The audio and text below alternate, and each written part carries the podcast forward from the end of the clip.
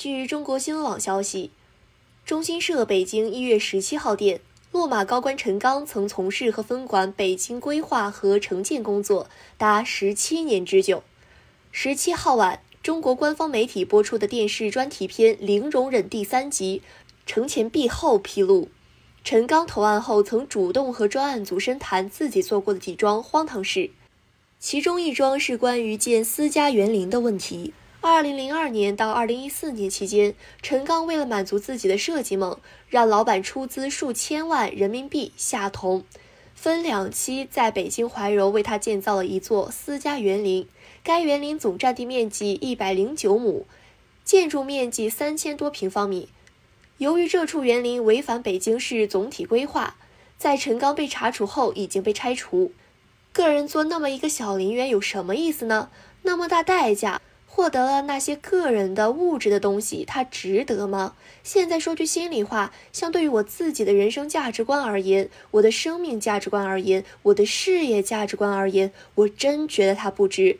陈刚对着镜头忏悔说：“陈刚还曾要求老板为他盖一座量身定做的公寓，他亲自修改图纸，将地上面积改为二百多平方米。实际上，他让老板建了两层地下室，地上和地下总面积达到八百多平米。”北京市有关部门来实地检查住房面积时，他安排老板精心遮挡通往地下室的楼梯、电梯，伪装住房只有地上一层，想尽各种办法伪装我被自己这种私欲困在这个牢笼里。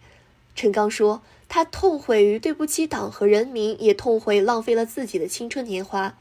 专题片介绍，陈刚毕业于清华大学城市规划专业，参加工作仅八年就走到了北京市规划建设领域的主要领导岗位上。然而，手握策划审批权，又正值房地产业高速发展时期，在房地产商重点围猎下，陈刚逐渐失去定力。中共十八大之后，中央纪委陆续收到了一些关于陈刚和老板密切交往、作风奢靡方面的问题反映，对其进行函询。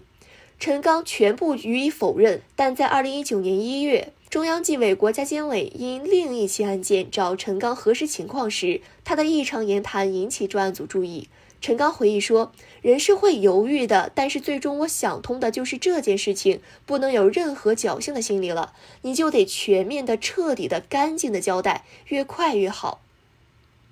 专题片称。长达几个小时的深入谈话，促使陈刚当场下了主动投案的决心。中央纪委国家监委随后正式对其立案审查调查。陈刚很快交代了自己所有违反违法实际，涉及受贿金额达到一点二亿元之多。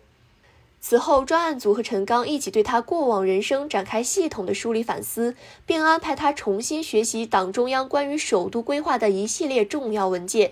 鼓励他放下个人得失，回到初心和公心，结合自身经历认真思考，提出有价值的反思和建议。他认真梳理回顾了自己分管北京规划和城建工作的得失，主动写了自己对北京规划和城建领域的一些问题的认识和思考。中央纪委国家监委机关工作人员顾慧说：“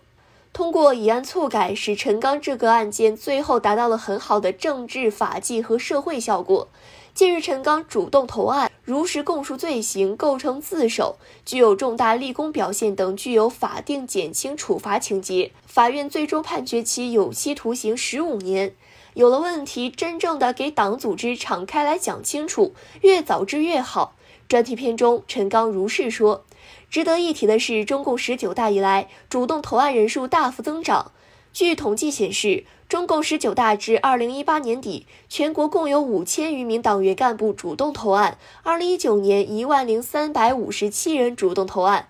二零二零年，共有一点六万人向纪检监察机关主动投案，六点六万人主动交代问题。感谢收听羊城晚报广东头条，我是主播佳田。